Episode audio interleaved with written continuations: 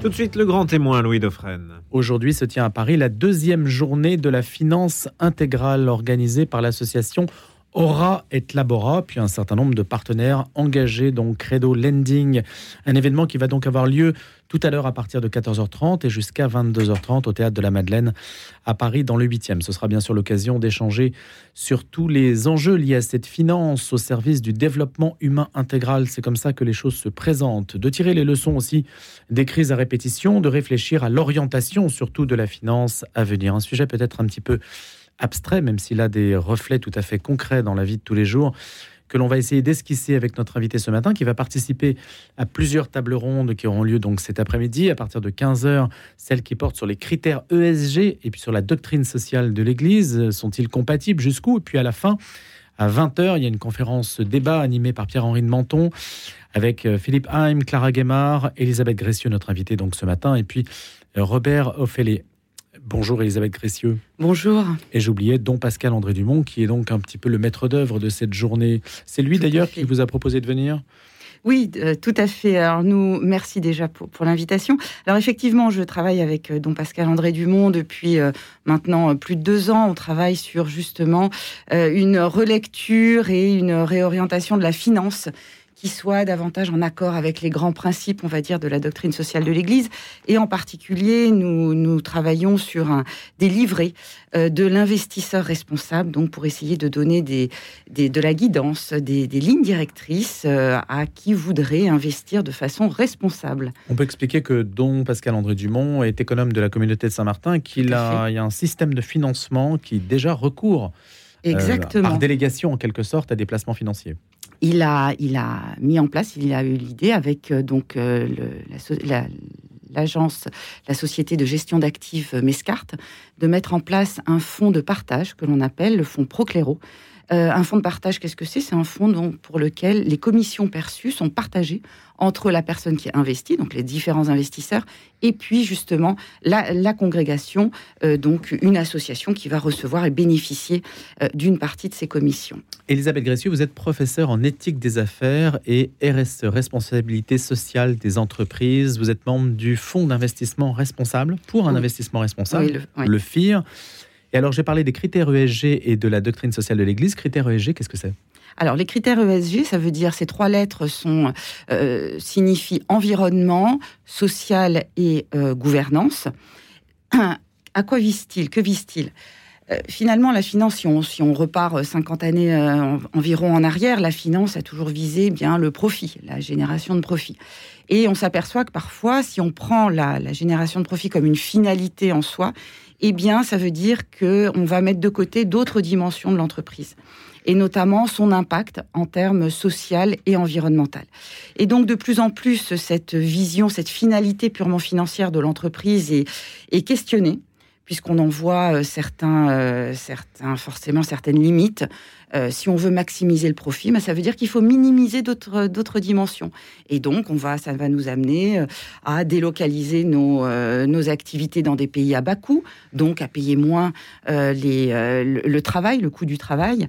Et, ça, ça pose question, parce qu'il faut voir qu'en parallèle, la, vision, enfin le rôle politique de l'entreprise a un petit peu changé, et on la considère maintenant comme un acteur responsable à part entière dans la société qui peut avoir des impacts à la fois positifs mais négatifs sur la société, sur l'environnement, sur la façon dont les ressources naturelles sont utilisées.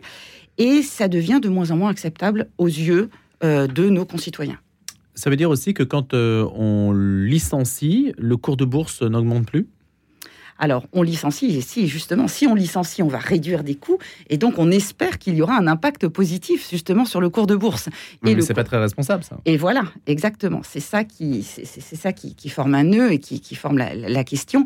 Ce pourquoi euh, on se dit, si l'entreprise est guidée par justement ce qu'on appelle cette valeur actionnariale, c'est-à-dire le cours de bourse, ça veut dire que la finalité financière, et qui sont les moyens, ce sont les humains. Ce sont, entre autres, les personnes humaines. Et ça, et l'environnement. Et ça, ce n'est pas, pas acceptable, puisque ce ne serait pas une finance, si vous voulez, qui euh, prend en compte toutes les dimensions de l'homme. D'où ce terme aussi de finance intégrale. Euh, ce terme de finance intégrale, pourquoi? Ben, Intégrale, ça veut dire complet, quelque part Complet vis-à-vis de quoi? Vis-à-vis d'une vision de l'homme, d'une anthropologie, on pourrait dire. Euh, qu'est-ce que l'homme? Bah, L'homme, c'est pas simplement un être matériel qui veut consommer. Ce que voudrait nous faire croire quelque part la théorie économique, avec son terme d'homo economicus, nous serions des êtres qui, souhaiterions maximiser notre, euh, notre profit et nos biens matériels. Et non, ce qu'apporte la DSE et cette finance que l'on veut intégrale, c'est de euh, s'intéresser à d'autres dimensions de l'être humain c'est-à-dire la dimension spirituelle, la dimension psychologique, la dimension physique. Il n'y a pas simplement que la dimension purement matérielle. Il y a quelque chose d'autre qui nous dépasse, qui est plus grand que nous. Et donc, comment ces entreprises, et la finance en particulier, peuvent prendre en compte toutes ces dimensions et pas simplement cette dimension de retour sur investissement ou de valeur actionnariale? Pourquoi y a-t-il un risque euh, d'incompatibilité, si j'en juge par l'intitulé de la conférence, entre la doctrine sociale de l'Église et les critères ESG que vous avez mentionnés? Alors peut-être puisque la question c'est compatible jusqu'où? Jusqu'où? Alors parce qu'en fait, ce sont, ce sont deux visions différentes? On va dire, moi, je dirais qu'elles sont complémentaires. L'ESG est une technique de gestion. Euh, comme je vous ai expliqué, euh, on a mis beaucoup l'accent ces dernières décennies sur la dimension financière de l'entreprise, son impératif financier, que je ne minore pas. C'est important de faire du profit, sinon on met la clé sous le paillasson. Mais il y a cette obligation de plus en plus de prendre d'autres, d'autres euh, types de responsabilités en compte. Et donc, l'ESG est une technique qui va essayer, à côté des analyses financières, de donner d'autres critères qu'on appelle extra-financiers, socio-environnementaux, pour gérer l'entreprise et sur lesquels elle est attendue. Et donc finalement, l'ESG, c'est très technique. On va, nous, on va avoir des reportings avec des indicateurs, des ratios qui vont nous expliquer que les émissions de CO2 vont baisser, par exemple. Si on, si on prend un exemple très simple sur l'environnement, ou au contraire que le taux d'accident au travail euh, eh bien, euh, diminue. Ça, c'est un indicateur de la politique sociale de l'entreprise, donc elle fait attention aux conditions de sécurité, etc., de ses employés. Donc, un certain nombre de, ratios comme ça. La DSE, elle, et c'est pour ça que j'ai dit que c'est complémentaire, elle nous renvoie à quelque chose qui fait du sens. À, elle nous aide, on va dire, à nous questionner au-delà de ses côtés techniques. Si vous voulez, c'est euh, la DSE va nous parler de ses sous-jacents un peu euh, spirituels, philosophiques. Elle va nous pousser à nous questionner sur le pourquoi de nos actions, le pourquoi de nos choix il y a des indicateurs, en matière économique. Elisabeth Gressieux, il y a des, il y a des indicateurs de ça? Alors, des indicateurs de DSE compatibles, non. Euh, Qu'est-ce qui permet de mesurer qu'une entreprise euh, s'inspire de la doctrine sociale de l'Église? Eh bien, on Qu'est-ce qui permet de le dire? Alors, euh, qu'est-ce qui permet À part la com du patron. la com du patron, oui, bah, les actions.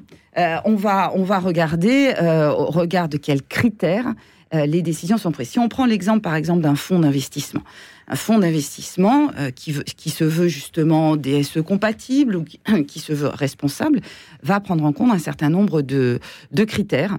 Par exemple, l'exclusion. C'est une, c'est un, les filtres d'exclusion. Qu'est-ce que ça veut dire? On va exclure un certain nombre de secteurs, comme par exemple le tabac, l'alcool, la pornographie. Enfin, vous voyez un certain nombre de secteurs qu'on appelle d'ailleurs les secteurs euh, péchés, les sin sectors euh, en anglais.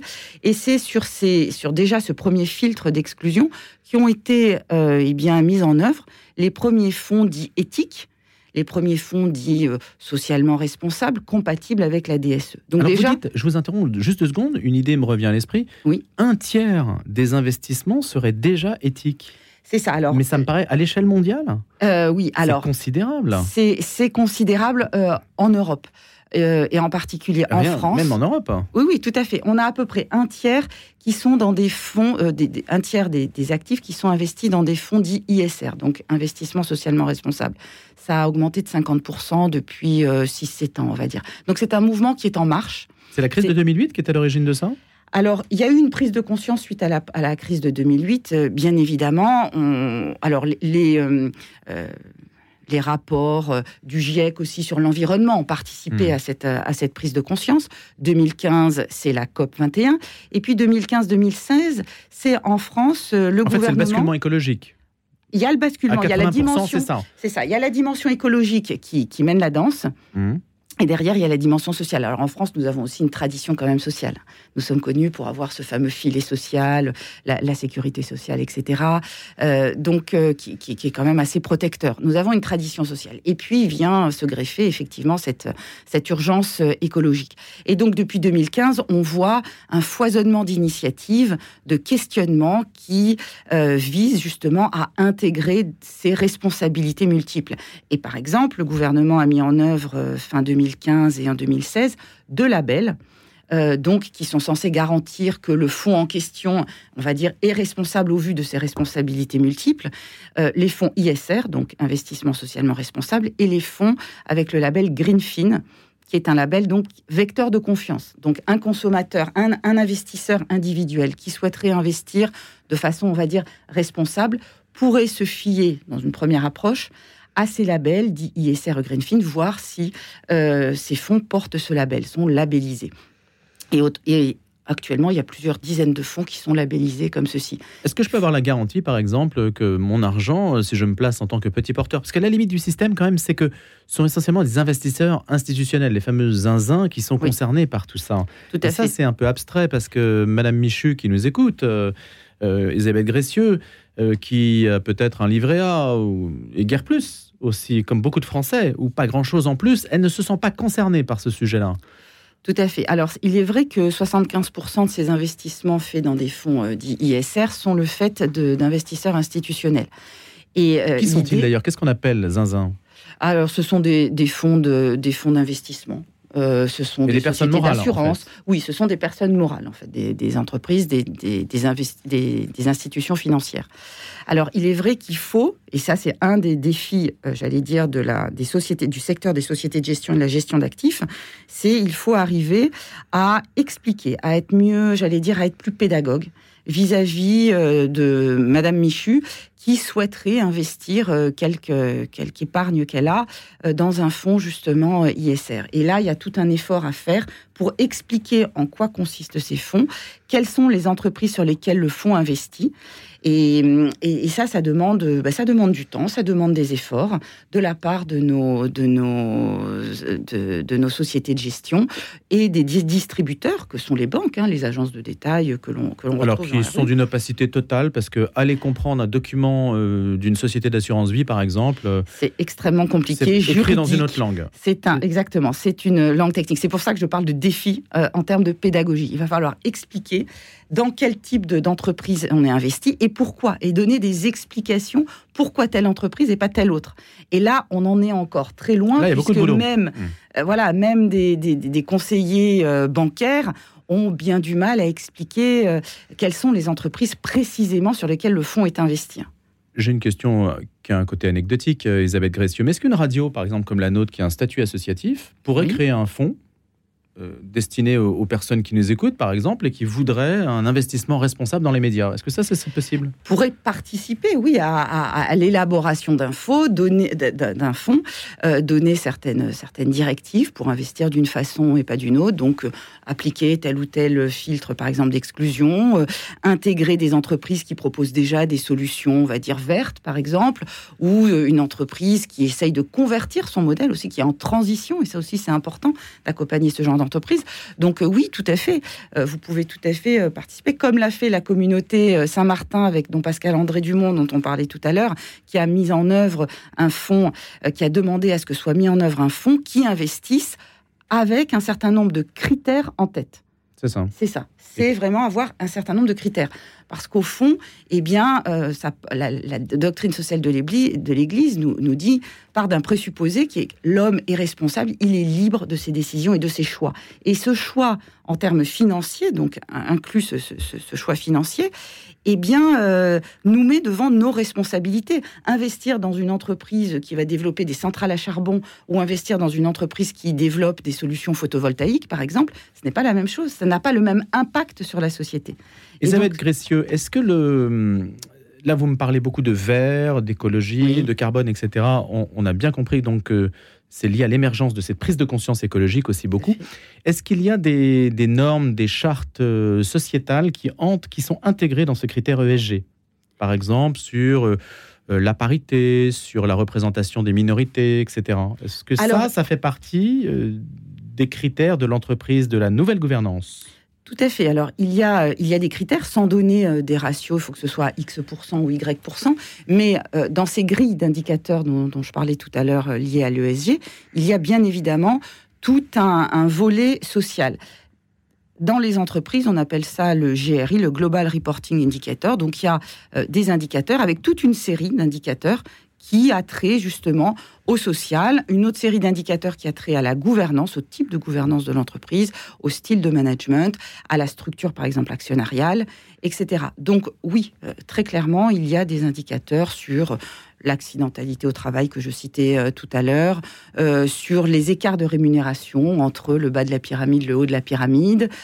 donc il y a tout ce qu'on appelle un screening, donc une façon d'analyser un certain nombre de paramètres qui peuvent nous, nous aider. Et ça, c'est une information aussi qui est disponible hein, euh, sur en, libre accès. C'est, ça, se trouve dans les, ce qu'on appelle les rapports de performance extra-financière de l'entreprise. Vous avez sur, sur le site de euh, de L'Oréal, enfin d'une entreprise du CAC 40, vous allez trouver toutes les informations qui ont trait à leur responsabilité sociale et environnementale avec tous les indicateurs en question qui vous, qui, qui vous expliquent ce que fait l'entreprise sur ces, sur ces sujets-là et sur lesquels se fondent nos financiers dans les sociétés de gestion pour jauger, juger, de savoir si cette entreprise est a priori responsable et peut mmh. être inclus dans un fonds dit ISR. Danone, ce n'est pas le bon exemple, hein, Elisabeth Grécieux. Parce qu'Emmanuel Faber s'est fait dégager précisément euh, parce qu'il avait voulu euh, développer la dimension RSE de son entreprise. Tout à fait. Et des fonds américains sont arrivés et ont dit attends, attends, le but c'est quand même de vendre des yaourts.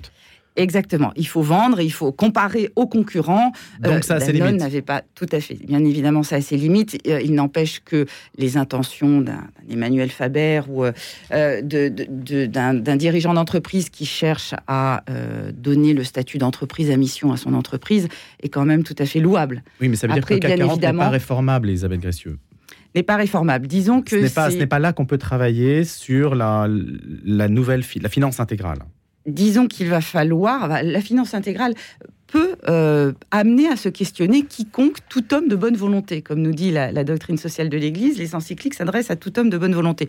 Donc je dirais que même euh, des dirigeants du CAC 40 peuvent tout à fait se comporter de façon à titre individuel. responsable, à titre individuel, et puis prendre des décisions qui sont parfois aussi très compliquées. Ce qu'il faut, je, ne jette pas la pierre non plus à, de façon, faut pas généraliser.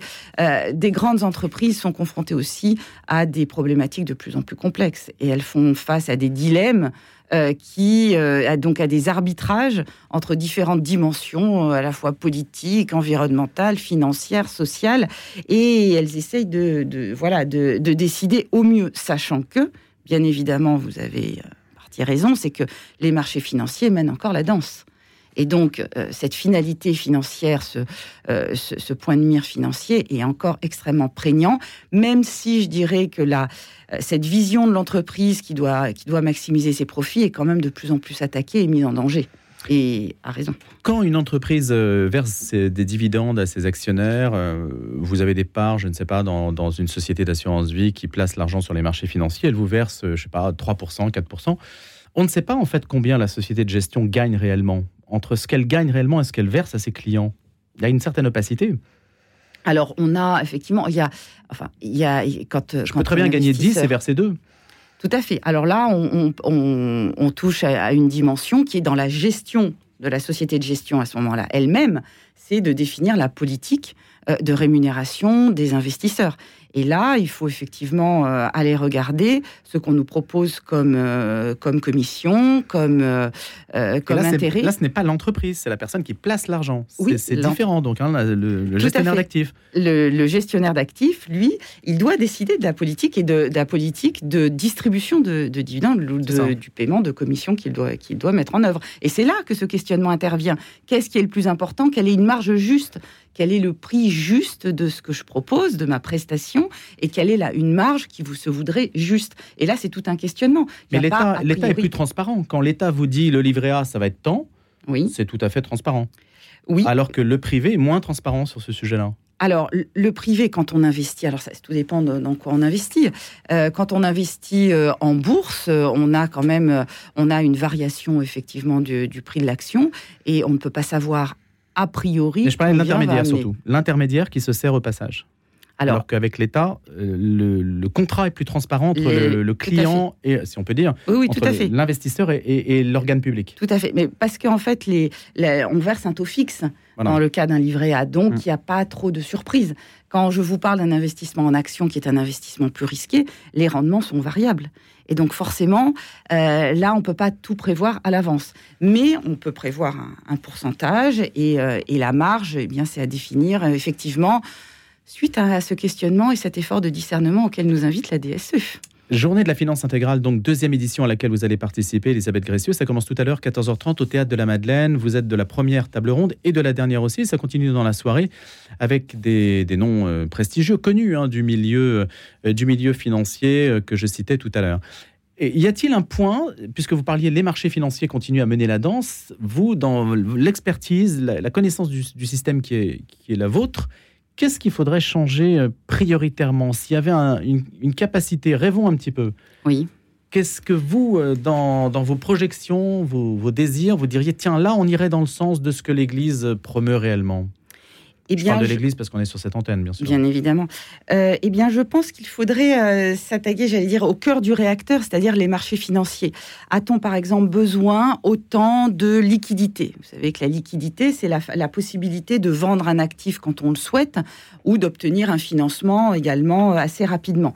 A-t-on besoin, autrement dit, d'une cotation en bourse 24 euh, heures sur 24 qui facilite on va dire justement la liquidité, qui donne de la liquidité à un titre, mais qui d'un autre côté, on sait, euh, facilite et, engendre de la spéculation avec une poursuite des rendements à court terme.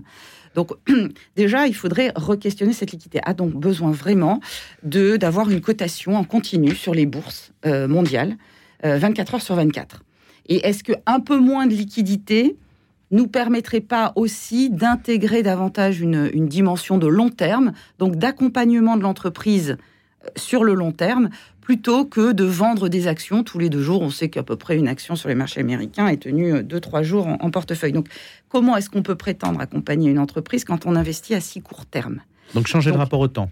Changer le rapport au temps, bien évidemment, ça me semble, ça me semble très important parce qu'on a une rapidité de circulation des capitaux, euh, une liberté de circulation des capitaux euh, qui, qui ne va qui ne pousse pas forcément dans le sens d'un, accompagnement à long terme. Or, le développement intégral euh, eh bien, de, hmm. de l'homme, de, tout homme et de l'homme, comme nous dit la DSE, eh bien, requiert du temps. Il y a une contradiction intrinsèque là. Tout à fait. Donc ça, ça serait un travail évidemment à très très longue haleine, on peut imaginer. Hein. Exactement. Il y aurait une autre... Et puis une volonté, une volonté euh, politique. Donc il y a ça. Et puis décomplexifier, euh, se poser la question de savoir qu'est-ce qui est utile et qu'est-ce qui est futile. Euh, quand euh, on, on sait que ça peut être intellectuellement très grisant de développer des produits financiers complexes quand on est un ingénieur qui voilà qui jongle avec les chiffres et les modèles les modèles euh, d'économétrie, c'est ça peut être très grisant. Mais est-ce que ces produits structurés, ces produits produits dérivés par exemple à visée spéculative, est-ce que la titrisation des produits comme ça, est-ce que ça apporte véritablement, ou quel est l'impact véritable pour la société? Est-ce que ça apporte de la stabilité ou au contraire, est-ce que ça génère de l'instabilité Et c'est ce genre de questionnement qu'il qui, faudrait, à mon sens, développer. De la bonne place des mathématiques en économie. Voilà. C'est aussi peut-être une autre direction. Merci beaucoup, Elisabeth Grécieux, d'être venue nous en parler ce matin. Je rappelle que vous êtes professeur en éthique des affaires et en RSE, responsabilité sociale des entreprises. Vous participerez donc à cette deuxième édition de la journée de la finance intégrale en présence de Clara Guémard, Robert Offel, vous-même donc, dont Pascal André Dumont et Philippe Haim. Ça se tient cet après-midi à partir de 14h30 au Théâtre de la Madeleine. Merci.